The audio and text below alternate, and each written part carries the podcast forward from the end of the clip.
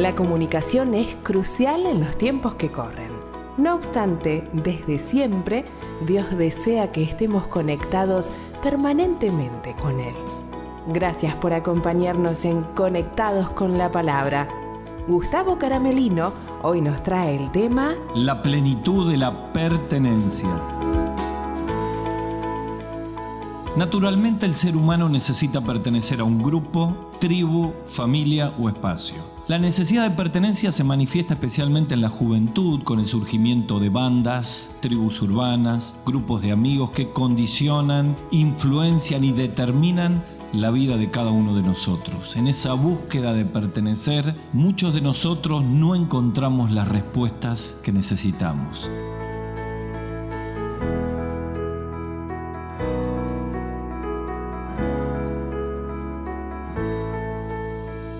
Bienvenidos a Conectados con la Palabra. Seguimos con nuestra serie Alcanzando la Plenitud y seguimos estudiando el libro de Efesios. Ya hemos pasado muchos programas hablando de diferentes aspectos de alcanzar la plenitud, porque todo el libro de Efesios es un libro que nos habla una y otra vez de que el propósito de Dios cuando recibimos a Cristo como Salvador es que tengamos una vida de plenitud. Por ejemplo, en Efesios capítulo 1, versículo 23 dice que la iglesia, la cual es su cuerpo, la plenitud de aquel que todo lo llena todo. Por ejemplo, en el capítulo 3, versículo 19 dice que tenemos que conocer el amor de Cristo, que sobrepasa todo entendimiento, para que seamos llenos de toda la plenitud de Dios. Y en el capítulo 4, versículo 13, nos anima, parte de esto vamos a ver hoy, que lleguemos a a la unidad de la fe, al conocimiento pleno del Hijo de Dios, a la condición de un hombre maduro, a la medida de la estatura de la plenitud de Cristo. Y toda la Biblia habla del concepto de plenitud. Y para usted que me está escuchando, quiero decirle que la palabra plenitud es una palabra particular que significa lleno, completo, abundante, que tiene que ver con una absoluta satisfacción.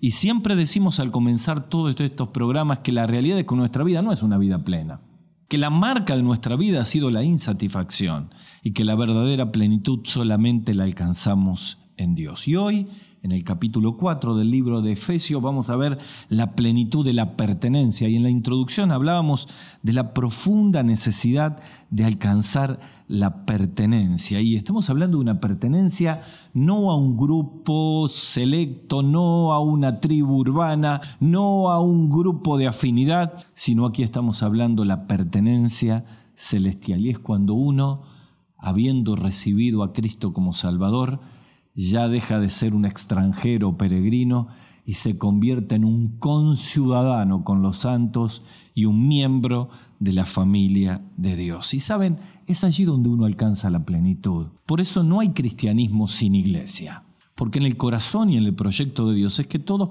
pertenezcamos a una iglesia. Yo a veces escucho frases en, en, mi misión pastoral de gente que dice, ¿sabes que yo no me siento bien? Aquí en mi país dicen, yo no me hallo bien en la iglesia. Y es como que uno no encuentra pertenencia. Es como que asisto, voy al culto, voy al encuentro de jóvenes, pero no pertenezco, no me siento parte.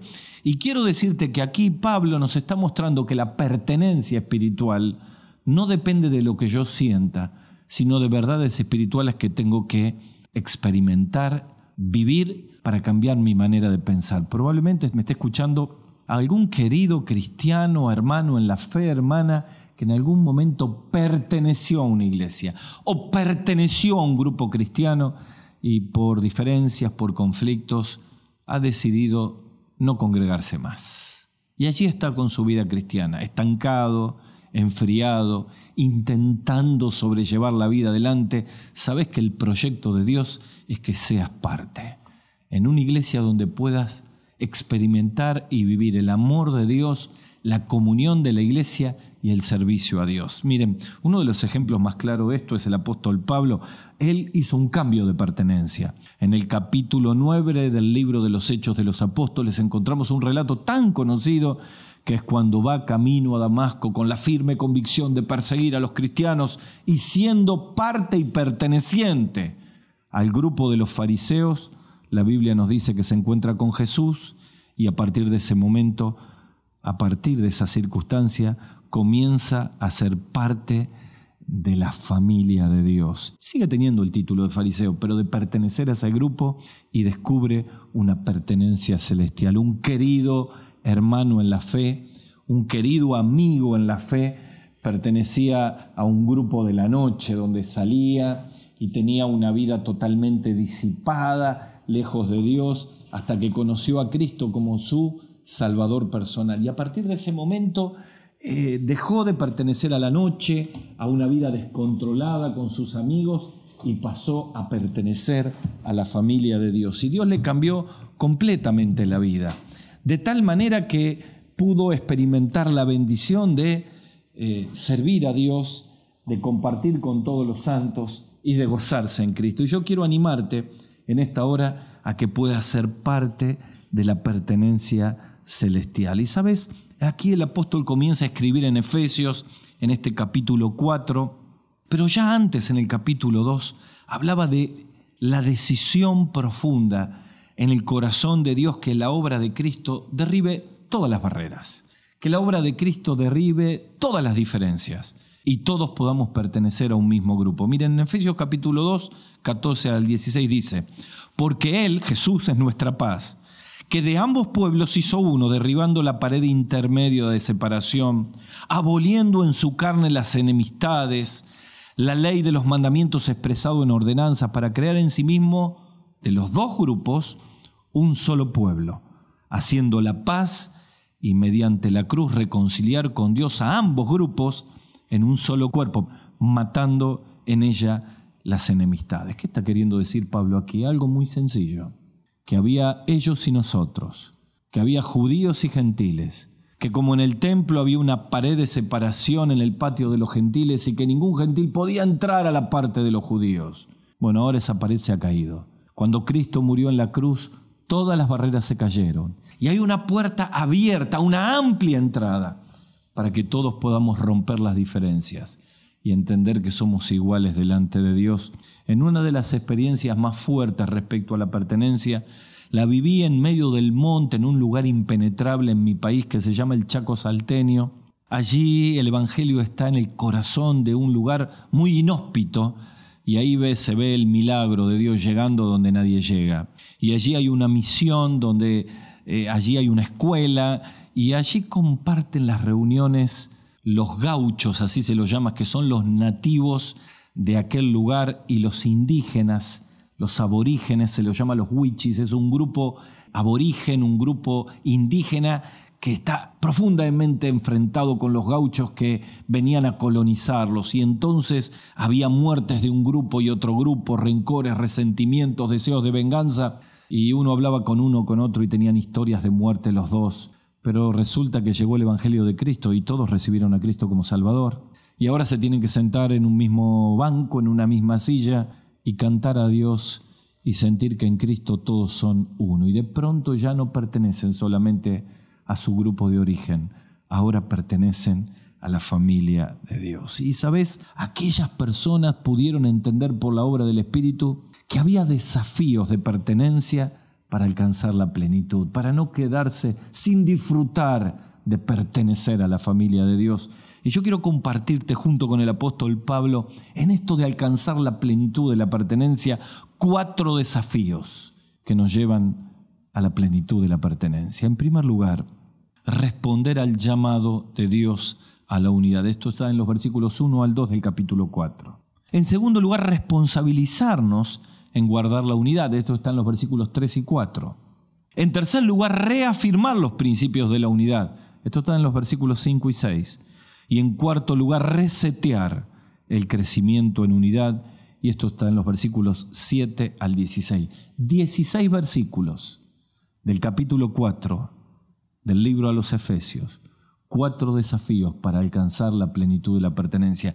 Y quiero animarte en el nombre del Señor Jesucristo a usted que es un copastor, a usted que es un pastor, un anciano y que tiene que llevar adelante la iglesia, tome estas verdades del apóstol Pablo para reafirmar la plenitud de la pertenencia. Quiero hablarle a los padres, a los líderes, a todos los creyentes.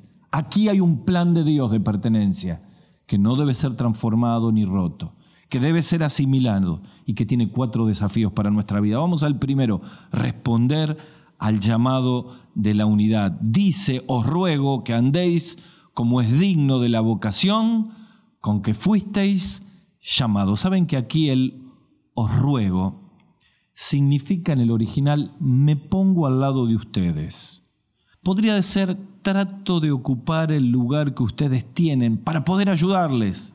No es un ruego de alguien que está fuera, es una exhortación de alguien que está dentro, como queriendo decir, miren, los quiero ayudar en el nombre del Señor para que respondan a un llamado que Dios le ha hecho para vivir en unidad y en pertenencia. Por ejemplo, este versículo se podría leer, os ruego que andéis como es digno del llamado con que fuisteis llamados. Y aquí llamado tiene un sentido muy fuerte. Y si hay un llamado hay que responderlo. Es una convocatoria para que cada uno de nosotros, habiendo sido librados de la potestad de las tinieblas, Colosenses capítulo 1, y trasladados al reino de su amado Hijo, versículo 13 del capítulo 1 de Colosenses, nos habla de que Dios no nos rescató desde la perdición, desde la esclavitud, para que solamente vivamos una vida eh, como alguien que está sentado en un teatro, en una butaca y mira un espectáculo, pero que no tiene nada que ver con él. No, no, no, no, no.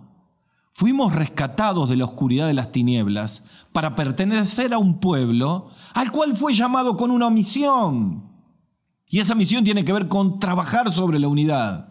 Esa misión tiene que ver con una actitud proactiva, porque hay un llamado de Dios. Y Él está diciendo, el origen del llamado de Dios era vivir una vida de santidad y a trabajar todos juntos por la unidad. En los versículos que siguen Pablo va, a hablar de esto. Y yo siempre digo, en la iglesia de Dios hay dos tipos de cristianos. Vieron en, el concepto de la construcción que hay empresas constructoras, que son las que vienen y edifican y construyen. Pero en la construcción también hay empresas de demolición. Son esas empresas que llegan a, una propiedad y hay que demolerla completamente para poder hacer una nueva construcción. Y allí dinamitan y tienen esas, esas esferas de acero con una cadena que van destruyendo. Empresas constructoras y empresas de demolición. Y yo digo, a veces en la familia de fe pasa lo mismo. Hay cristianos que son de las empresas constructoras. Construyen unidad, construyen principios, disipulan personas, perdonan, aman, son parte de la pertenencia celestial. Pero otros parece que son parte de una empresa de demolición. Y dolorosamente tengo que decir que con sus críticas, con sus chismes, con sus palabras hirientes, con sus reacciones carnales, con sus resentimientos, producen divisiones, producen piedras en el camino a nuevos creyentes. La pregunta que tenemos que hacernos en este tiempo es, ¿Soy parte de una empresa constructora espiritual o soy parte de una empresa de demolición? Y nuestro llamado fue a construir. Os ruego que andéis como es digno del objetivo por el cual fuisteis llamados. Saben que aquí la palabra vocación tiene que ver con un estilo de vida diferente.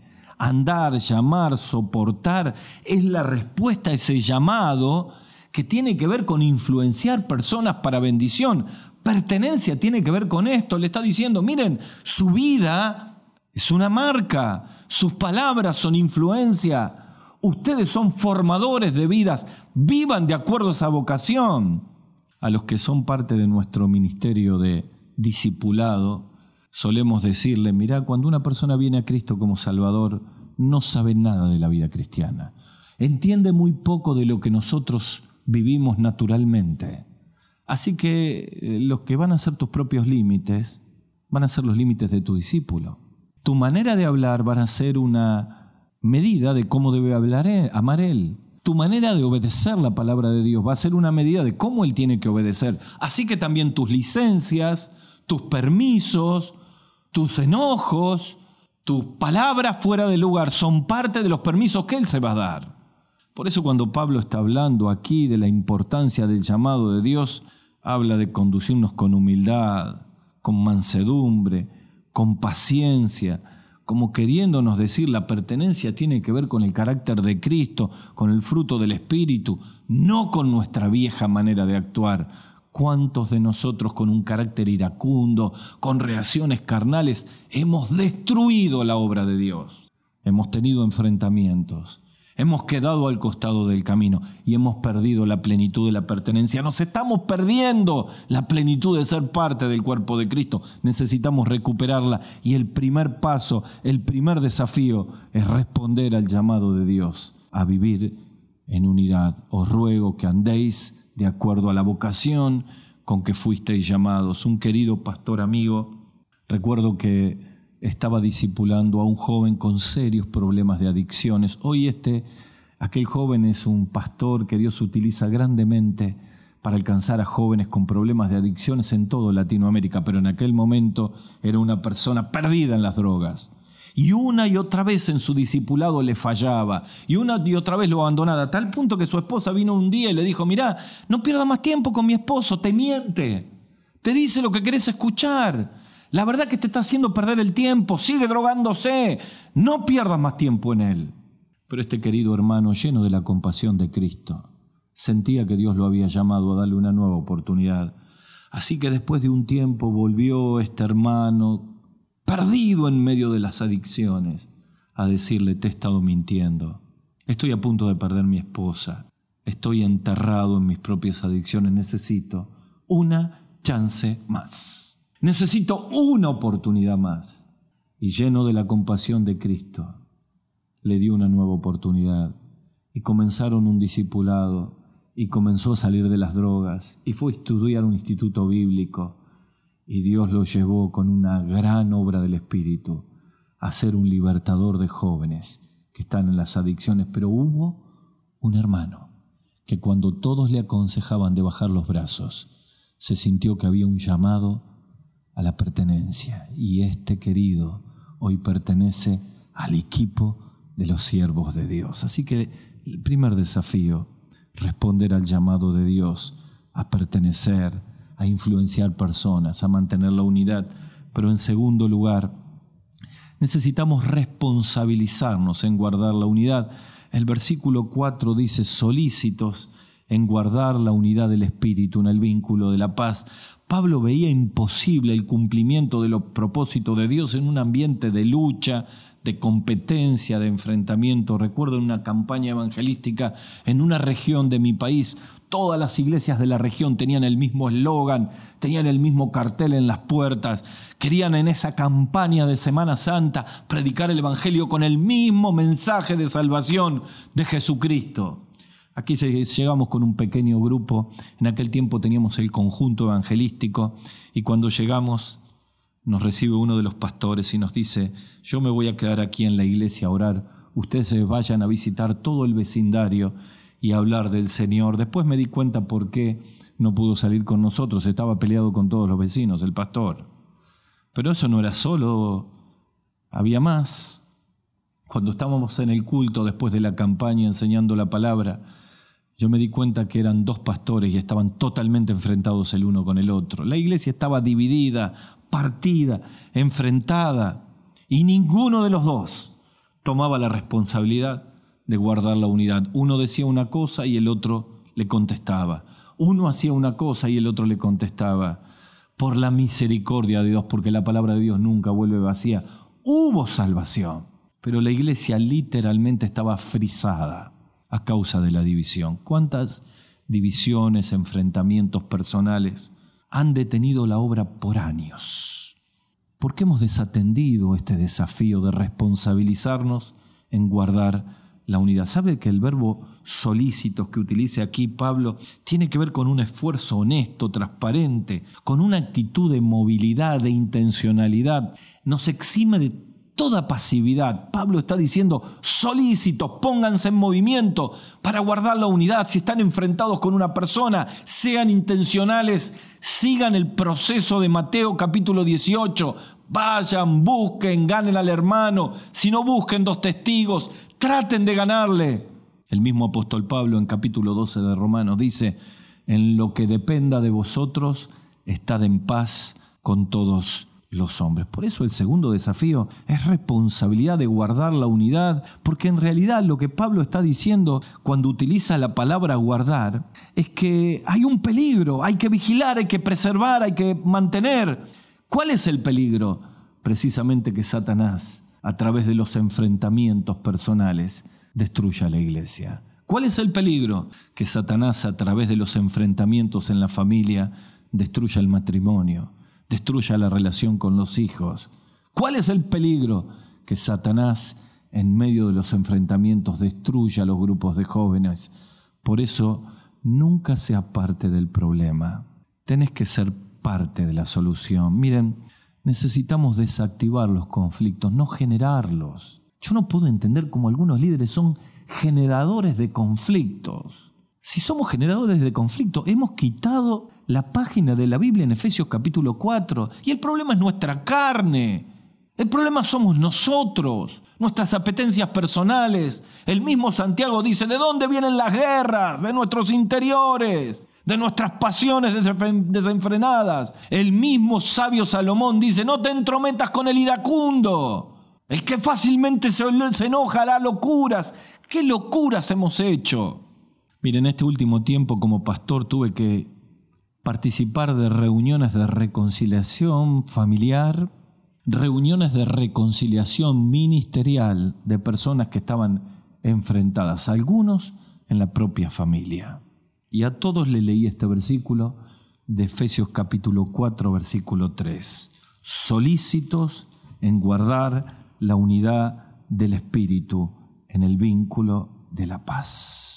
Miren, necesitamos entender que para que la pertenencia alcance la plenitud hay que desactivar los conflictos, hay que atar los agujeros de la red, hay que arreglar los problemas personales, hay que perdonar al que nos ofendió, como Cristo lo hizo. Por eso dice la palabra de Dios, si alguno tuviere queja contra otro, de la manera que Cristo perdonó, así también hacedlo vosotros. Hablamos entonces, en primer lugar, para llegar a la plenitud de la pertenencia, necesitamos responder al llamado de unidad. En segundo lugar, necesitamos responsabilizarnos a guardar la unidad. En tercer lugar, necesitamos reafirmar los principios de unidad. Y el apóstol nos da el tercer desafío. Él dice en los versículos 5 y 6, un cuerpo un espíritu como fuisteis también llamados, en una misma esperanza de vuestra vocación, un Señor, una fe, un bautismo, un Dios y Padre de todos,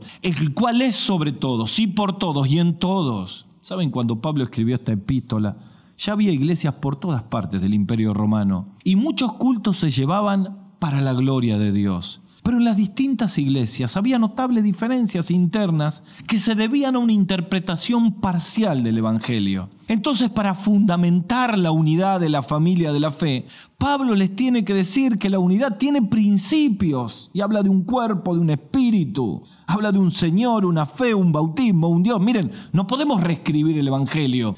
No podemos hacer una nueva Biblia. Hay principios fundamentales que hay que reafirmarlos porque la unidad ya la ha hecho Cristo. En el Evangelio de Juan capítulo 17, en aquella oración formidable, la Biblia nos dice en el versículo 21 que Jesús oró diciendo, para que todos sean uno, como tú, oh Padre, en mí y yo en ti, que también ellos sean uno en nosotros, para que el mundo crea que tú le enviaste. Claro, Aquí todos estos principios que por tiempo no lo podemos desarrollar son los que dan la base de nuestra unidad.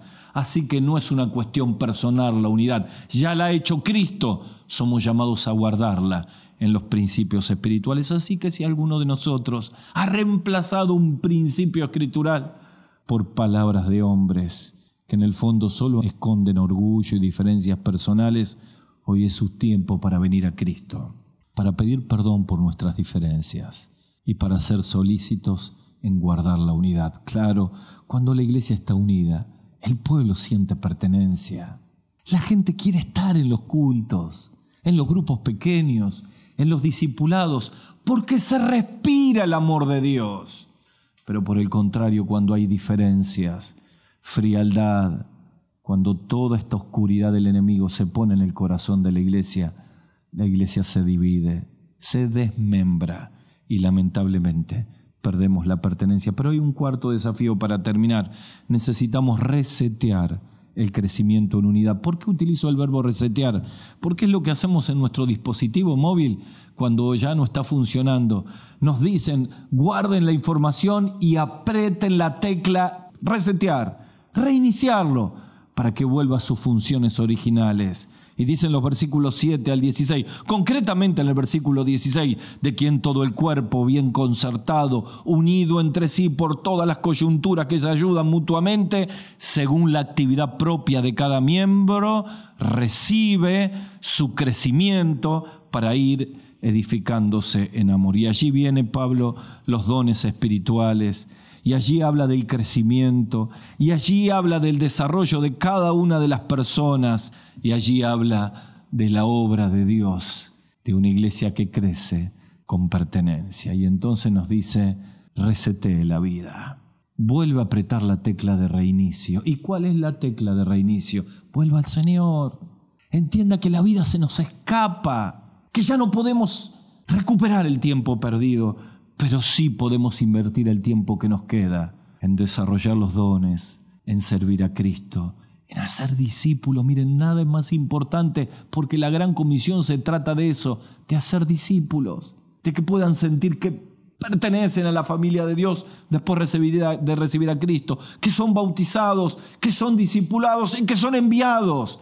Y este proceso de crecimiento no es responsabilidad del pastor, sino de todos los miembros. Es lo que está aquí en el versículo final cada uno, la actividad propia de cada miembro, el seguir creciendo en amor.